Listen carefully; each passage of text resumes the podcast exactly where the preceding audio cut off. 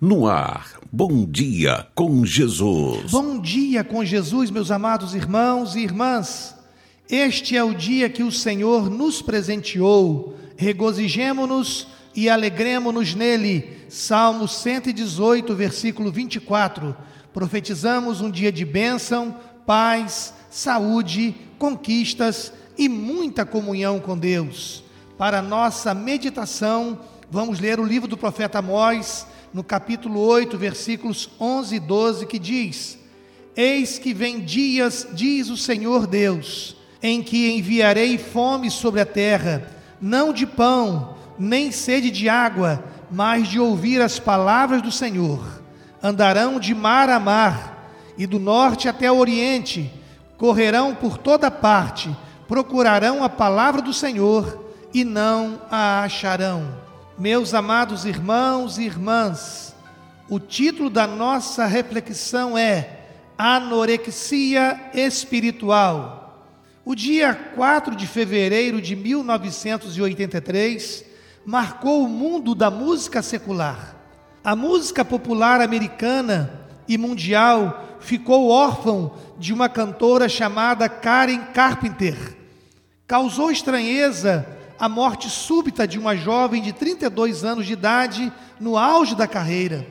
O que o mundo não sabia é que aquela jovem tinha uma doença chamada anorexia nervosa, que é o flagelo corporal causado por uma aversão emocional e psicológica ao ato de comer e à comida em si. A pessoa com essa doença passa a ter uma autoimagem distorcida e equivocada não se preocupam com seu estado de subnutrição e não sentem fome. No caso da famosa cantora, alguns comentaram que esta doença teve origem numa crítica negativa que ela recebeu em relação ao seu corpo. Aquelas palavras entraram em sua mente, encontrou uma mente desestruturada espiritualmente e aquela jovem sucumbiu diante da enfermidade. Este exemplo nos chama atenção pelo fato de que, enquanto milhões de pessoas estão morrendo por não terem o que comer, muitas outras pessoas estão morrendo por não conseguirem comer em função desta maldita doença chamada anorexia nervosa. Pensando nessa história, eu tenho estado com alguns pastores e lideranças de algumas igrejas que têm reclamado da situação de suas igrejas no que diz respeito à dispersão neste tempo de pandemia e um esfriamento espiritual que vem acontecendo em detrimento ao grande número de adesão.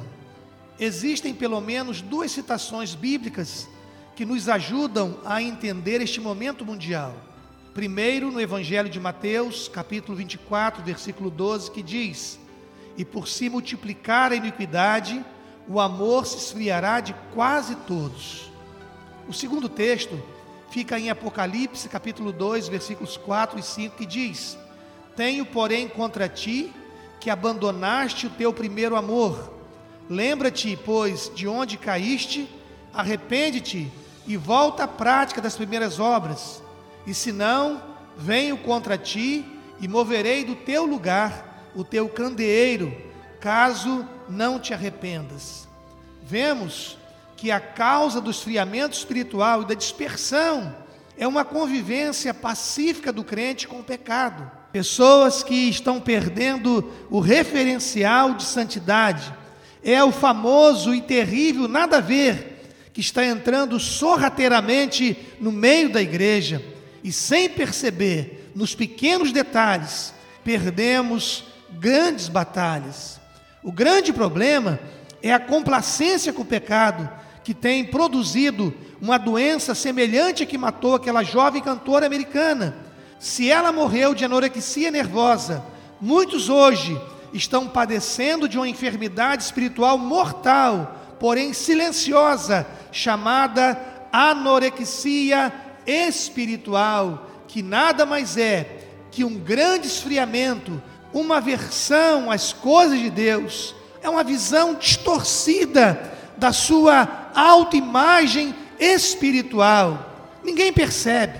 Aparentemente está tudo bem, mas a pessoa já não tem prazer em orar, em vir à casa de Deus, nem tampouco de ler e estudar a palavra de Deus. É uma doença cruel, porque só uma análise profunda e sincera pode detectar esta doença. Quem vive em função de elogios pode ser facilmente enganado, pois qualquer um pode vestir a capa da religiosidade e enganar o outro.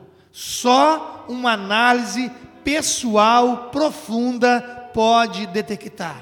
E é isso que eu desafio você, meu irmão, meu ouvinte querido, a fazer neste momento. Primeiro, como está o seu relacionamento com Deus?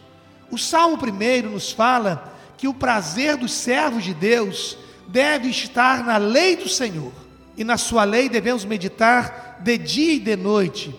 A pergunta é, para a nossa análise pessoal, eu tenho tido prazer na lei do Senhor? Eu tenho tido prazer em obedecer à voz de Deus? Eu tenho tido contentamento em ler e praticar, em obedecer à voz de Deus? É a primeira análise que eu tenho que fazer. Segundo, o Salmo 63, versículo 1 diz: Ó Deus, tu és o meu Deus forte, eu te busco ansiosamente, a minha alma tem sede de Deus. Você tem observado que você tem sede de orar, sede de buscar a presença de Deus, sede de estar junto com Deus?